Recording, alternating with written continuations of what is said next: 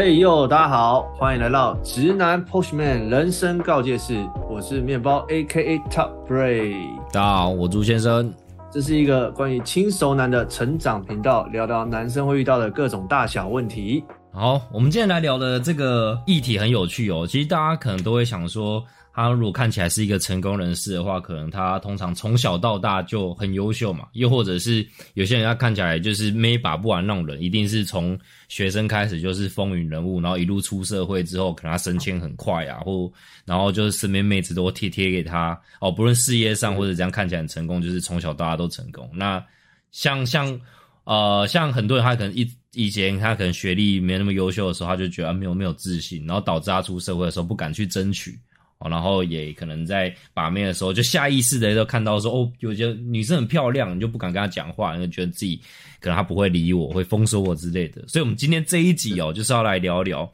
诶，如果是一过往一个不优秀的人，他在出社会上面是不是有可能会取得相对好的成就？又或者是以前呃好的学历的时候呢，他可能在出社会的时候表现，诶，反而不是那么理想。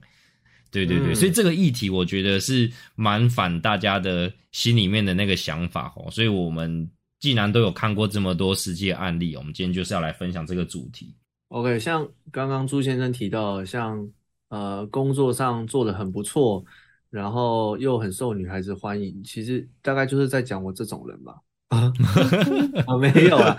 可是。呃，说真的，呃，常常会有人跟我聊这件事情，那觉得我可能是这样的人，但是其实超乎大家想象的是，其实我小时候并不是一个大家眼中或者是师长眼中优秀的小朋友。我觉得这个可以讲到，呃，很小的时候，呃，相信大家都知道，呃，国小的时候大家都有什么班上的前三名、前五名，然后有什么校长奖、奖县长奖，但是说真的，其实我是从来没有拿过那些名次的人。对，所以呃，你说这个名次这件事情，呃，有没有在我心中产生影响？我老实说是有的，因为毕竟你知道，小时候家长啊或师长总是会特别的关照这些成绩好的小孩。对，那我是并不是这个被关心的人，但是你说这样子，呃呃，就影响到我很多，倒也没有，因为因为没有被关心，所以那个时候我反而。把我的注意力花在很多额外的事情上面。我记得我小时候很喜欢，呃，玩各种东西。我喜欢玩游戏王，喜欢踢足球，喜欢吊单杠，然后喜欢做很多很多的事情，然后也从这些事情中得到成就感，甚至开始呃做了一些像是生意上的尝试。我记得那时候我会画画，所以我就画了游戏王的图案，然后我就那时候。在安亲班的时候，我就画完，然后就卖给安亲班的同学，对，或者像是有这种事情发生，然后或甚至是我可能很想要某一个玩具，但是我我没有，那我就用交换的，我就我就用各种方式以物易物，然后最后换到那个玩具。我记得我那时候还有帮人家代练，就是那种怪兽对打机，我还有帮人家代练。总之就是做过各种很神奇、很呃不是优秀的学生会做的事情。对，但是我觉得这些经验也呃帮我累积出这个一个性格，就是勇于尝试的心吧。就是不管是后来到了国小毕业之后，到了国中、高中，后来接触舞蹈，其实这个东西一直是呃我的一个很重要的核心思想。就是我我可能在某一个领域我并没有那么优秀的情况下，我有没有办法去找到另一个另一条路？然后我有没有可能在不同的尝试的过程中找到我比较擅长的东西，然后并且把它发扬光大？那呃，这个这些选择，这些选择都一点一滴的去决定了后来我的呃，我目前到现在不管是兴趣的发展也好，或职业的发展也好，其实呃，你说真的一定要一开始就这么这么优秀？然后这么这么的幸运的人，其实还是相对是少数的，所以我相信大部分人一定都有经历过这些过程、这些挫折。那有没有办法做出选择，然后去对抗这些不好的感觉，其实就变得很重要。那我这边可以再举一个相反的例子，我是不知道那个当事人会不会听啊，但我是觉得 偷偷爆料一下。反正我学生时期的时候有一个就是很优秀的人，呃，不要太明显啊，反正他就是我们。的干部啦，班上的干部，尤其是像班长的那种，对对对，那种就是老师会特别喜欢的嘛。嗯嗯嗯然后那个我记得他当了好好几次的班长哦，对。然后我们班那个就是老师很疼啊，然后功课很好啊，然后呃那个什么艺术艺那个什么美术课或什么其他课也都表现很好。嗯对，嗯，那个就是一个大家眼中就是之后一定会发展很好的人。对对，资然后我记得在对自由生对，然后我记得在好几年呃毕大学毕业后，然后过了几年之后，我们又见面，然后我们就办了一个同学会又吃饭。当过了这么多年，我再回去看这个人的时候，哇，很意外的是，我那天的感觉完全对他的印象完全改变，大改变。因为他从原本一个在发光的人，变成就是一个很普通的人 真的，怎样叫做普通的人啊？嗯呃，你小时候，你小时候是看得出来，他心中是有一个傲气的。我我先讲，哦就是如果很会念书的同学，大家应该都知道，他们就是有一种优越感吧，就是哦，老老师嗯他以后一定是一个大老板啊，还是什么的样子？对，老师都知道我的名字，然后老师也觉得我以后一定会很有成就，然后家长也都知道我，哎，你们班上第一名是谁？啊，你们班上班长是谁？这个大家都会知道他是谁。然后当我好几年后再遇到他，他已经没有那个那个那个火焰了。这件事情我也很意外，当然我也没有细问他这几年发生了什么事，但我很确定的是，小时候很优秀，或者是在人生的某一个阶段你很优秀，并不代表你会持续的优秀下去，因为相信在这个过程中会遇到很多不可以控制的事情，它并不是像写考卷那样子，呃，有标准答案的，又或者是很多事情是根本没有来得及你反应的，或者是很多事情是呃，不是用智慧，而是要用情商去解决的。对，诸如此类的事情，我不知道什么事情影响了他。总之那天我蛮感慨的，就是我看着他，然后我觉得，呃，如果如果人生要有一个交换的游戏的话，我并不想跟他交换诶、即便他小时候让我很羡慕，但是我觉得我现在过得比较好。对，哦所以我觉得这个也是，我觉得这也是一个可以让我面对挫折很大一个很大一个关键吧，就是因为我没有那么曾经没有那么优秀的抱负，所以即便我现在要呃转型，我现在要做选择的时候，我反而更可以没有包袱的去做这些尝试。那像朱先生，你人生中有遇过什么样的类似的经验吗？嗯，我我觉得像像我在外面，尤其是近这这几年来，大家会讨论的焦点，其实蛮常会围绕在我身上，因为我算是比较特别，就比如开两间公司啊，或者靠啊有认识一些蛮厉害的人，什么就是蛮常在一个大场合的时候，大家就会啊、就是聊我身边的话题，然后最常被问的问题，其实就是说，哎，那我既然是现在这样，那我是怎样的一个过程导致我现在，比如说呃。蛮有一个蛮强的业务能力哦，比如说服能力很强，所以可以很快的去业陌生开发到新的客户，甚至开了两间公司这样子。对，所以这个故事我非常常跟大家讲，就是我我以前非常的不优秀，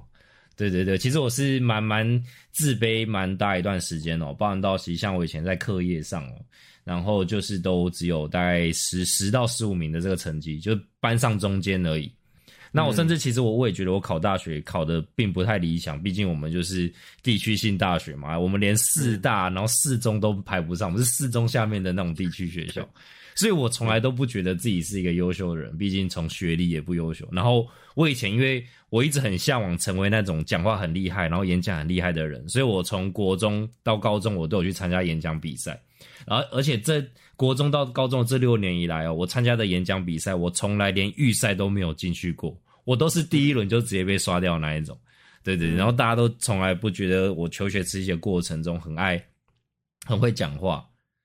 嗯对，那所以这这个中间，其实我很自卑，因为我一直觉得说我想要达到那种人，刚但是我好像这一辈子没有办法。那我在大学的时候，因为我对物理，虽然我是物理系的，可是我对物理我发现其实没有那么有兴趣，所以我花了蛮多的时间，我就去参加社团啊，然后参加什么系学会，像像我就是以前的系学会的副会长嘛，然后我们就筹办了很多活动，做很多那种活动的什么总招之类的。对我才从那个时候慢慢发现说，哎、其实我我的组织能力其实还不错，那因为我我们要办那么多的活动，就很多的地方你是需要做沟通跟交流，所以我我才发现，哎，其实我很多的呃磨练沟通跟理理解大家互相理解的这个过程哦，其实是在大学办各种活动的时候累累积起来的。那我觉得就很有趣哦。其实我们在大学的时期，我们会分成两块，一个是你你读书的部分好不好？那另外一个部分其实就是你在人际关系的处理上，跟你活动办活动能力好不好？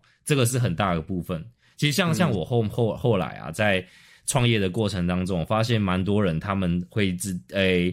呃有创业能力的人哦，通常都不是学业很好的人，通常都是人际关系处理的很好的人，然后就一个拉一个，然后。就发现，哎，人人蛮好，然后就哪些人的过程，他们发现说，哎，这些人他有什么需求，他就针对这个需求就直接开公司。哎，反而学他的那个学生成绩很好的人，他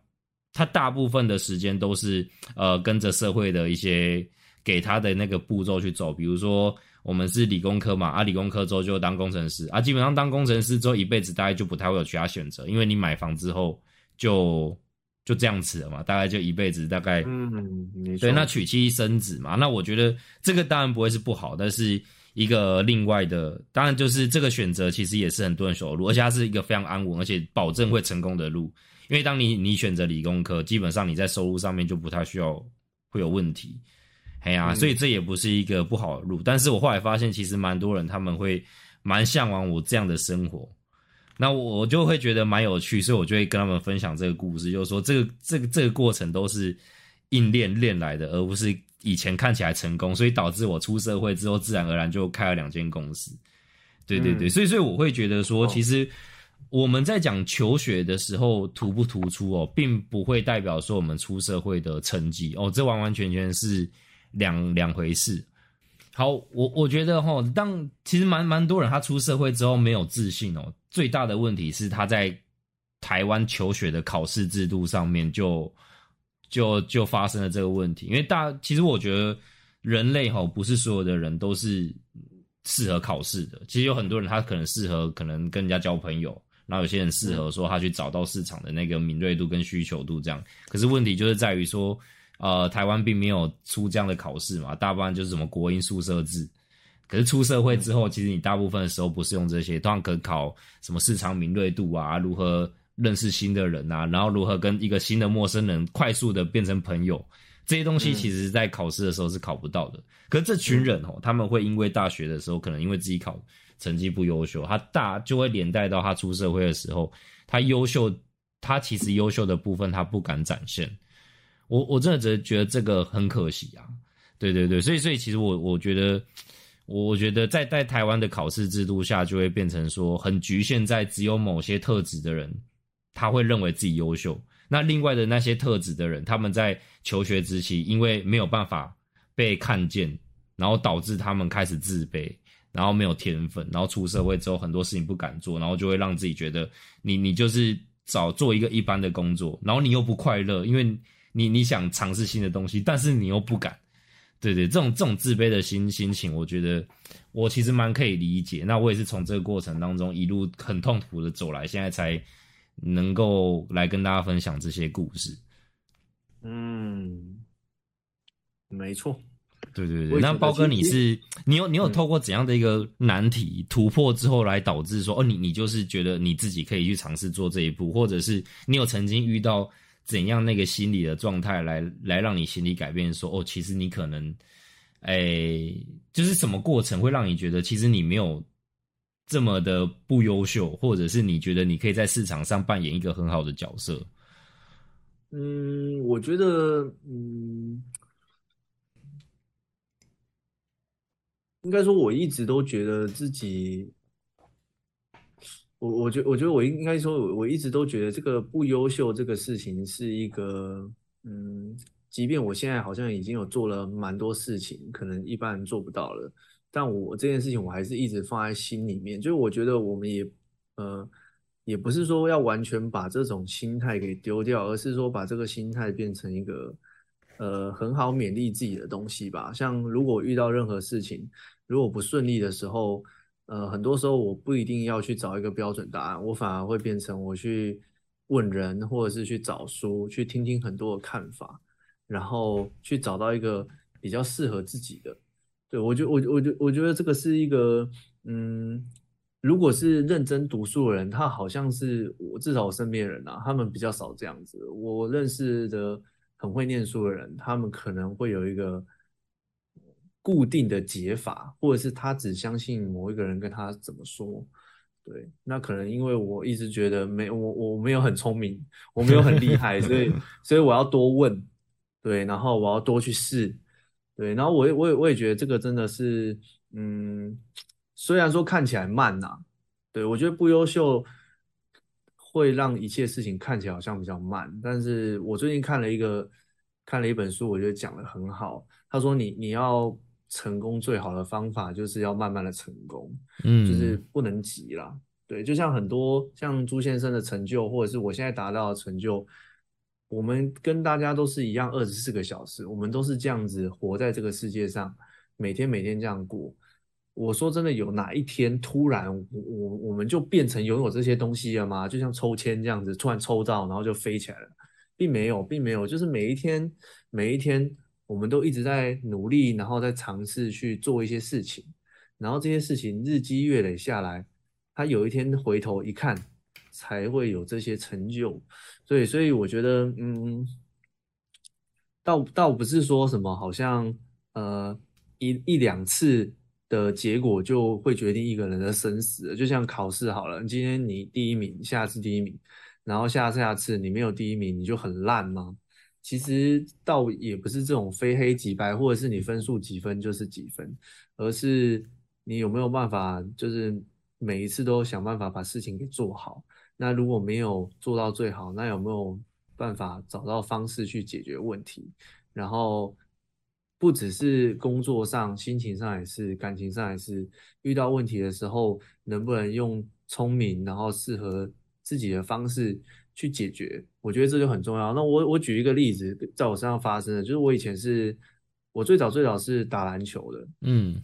国中的时候打篮球，然后我从我打很疯，我那时候还去参加纯子茶比赛。然后我都打到下雨天还在打，下雨天我还跑到台南市政府在那边打球，然后打到全身都是 湿这样。对，那时候我就跟几个好朋友很爱打球，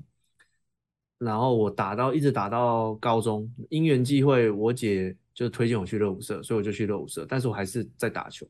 然后去了热舞社之后，我就发现完了，我完全不适合跳地板，因为一开始我们社团都有跳地板，嗯，那没有办法，我这个社团还是要把它待完，那我很不适合跳地板。然后我身体又很僵硬，那怎么办？那不然我就来跳机械舞好了。所以我后来就开始跳机械舞。对，所以所以你知道，如果我今天一直跳地板下去，那我就是一个跳舞圈很失败的地板舞者。为什么？为什么会知道我自己不擅长？因为你只要花一样的时间，或甚至你比别人更努力，但是你达到一半，或者是就是你的成效很差的话，那或许那个东西并没有那么适合现在的你。对我那时候跟跟我四五个好朋友一起去参加。然后我是里面练的最认真，但是我跳的最烂。嗯，跳到一个阶段，我就发现我不能再这样下去，那我不然我就完蛋了。嗯，那我就我就去学机械舞。当然这一点对，结果结果结果去学机械舞之后，我发现我我我才发现哇，这个是一个新的天空，就是哇这个东西很适合我。对，所以有时候倒不一定是一定要。照着原本既有的模式，而是有没有敢去尝试，然后跨出第一步。我那时候还有点被，因为我那时候算台南第一个跳机械舞出来表演的，所以那时候学长还有点觉得我在乱搞，就社长学长就想说你干嘛不好好练地板？对啊，现在现在你还变成瑞布邀请的一个是机械舞舞蹈的舞者这样吗？对啊，对啊，对啊。然后从这个地方出发，后来不管是机械，舞后来继续舞蹈这一块继续发展，然后在中间其实也面临到好几次的转型，因为舞蹈也是一直在与时俱进嘛。然后这一块也是这个东西一直放在身上，然后工作也是工程师做做做做到一个阶段，我发现工程师并没有办法达成我的目的，那我就转型。嗯哼哼。所以我觉得这个这个这个尝试的这个心态是一直让我。累积到现在能累积出一点点东西，像我相信我跟朱先生都还没有达到我们心中最理想的那个阶段，那我们还是会继续尝试。那有，我觉得这也是一个勉励吧，就是勉励现在正在听真的，真的，对啊，对啊。其实我我觉得你刚刚提到一个很重要的点，就是说，如果你真的一直好几年都纠结在你就是想要把地板动作练好，或者是只只练这个，然后没有去接触其他的舞蹈的风格的话，会可能搞不好会变成你现在早就不跳舞了。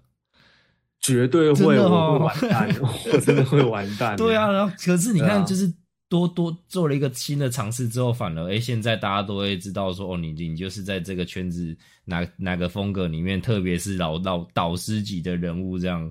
对啊，对啊，对所以所以我觉得这个就这边就带出一个很重要的点，就是说，其实多方尝试是一件非常重要的事情，而且勇于尝试，好、嗯勇敢的去尝试是一个非常值得去做的事情。然后好像大家都会讲说一句话嘛，就是你一路走来的任何一件事情都不会是白做的，然后任何一条路都不会是白走的，它都会在你的人生的某一个时间点上，你就会发现，哎，你过往的某个经验，在这个时候竟然用上了。没错。而且而且我我我我觉得那个因因我觉得因为你尝试嘛，所以尝试才有机会成功。当然尝试也有可能会失败，但是因为我们已经很习惯失败了，就是 对，我们从小到大早就失败都习惯了。失败的成绩、失败的各种兴趣。对对对对，你你说的这件事，我觉得很有趣哦。啊其实像像我们所谓这种不不优秀的人，我们对于失败的承受度其实是比较高的。就是因为反正、反正以前成绩都不优秀，所以现在执行出来看起来一个普通的成绩，其实我接纳接受度很高。诶，可是我觉得很多人他们有点太高估于所谓优秀的人，他们的呃在在市场上面发光发热的程度，因为他们可能第一个他们可能不太能够接受得了失败，即使是一点点的失败，都可以非常打击他们的自信心。我觉得这个是我觉得所谓的平凡人或者是不优秀的人，很有机会在未来的出社会上面赢过他们的很很重要的一点。没错没错。所以我觉得有时候大家太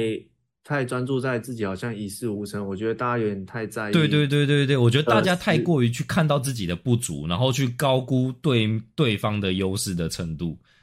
对对对，太在意自己失败的感受这件事情。如果有机会的话，去看，比如说像贾博斯啊，或者是呃，好像台湾一点馆长，或者是最近比较红的廖老大，好了。如果你有机会去看他们的一些自传，他们其实都是经历过非常非常多次的创业跟失败。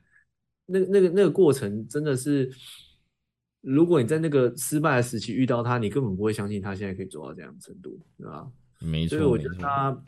如果觉得很觉得很不舒服的话，或者是觉得自己好像一事无成的话，其实也可以多去看看一些别人呃成功之前的那些失败的经历。那我觉得大家就会觉得，呃，自己的失败或许没有那么的严重。嗯，我我觉得每个人哈都都有他自己的一个使用说明书。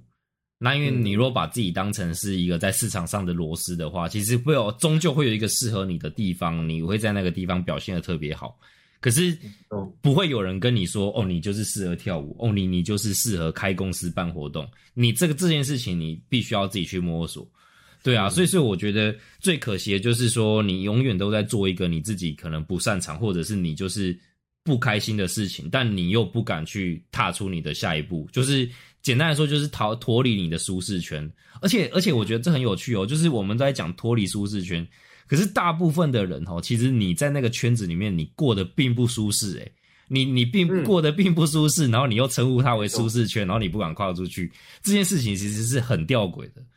对啊，嗯。所以所以我觉得你你既然我们应该要更更精确的来讲，就是你要跳脱你的不舒适圈。就如果跳脱舒适圈的话，你才有机会看到呃新的可能性，然后新的可能性才会让你找到呃更适合你自己去发光发热的地方。对啊对啊。一切的一切都是要从嗯，尝试跟改变开始，这个也是我们这个频道的宗旨啊，就是我们希望大家不要相信自己就只能活得像自己现在正在活的当下这个样子，而是相信自己有机会可以进步。没错没错。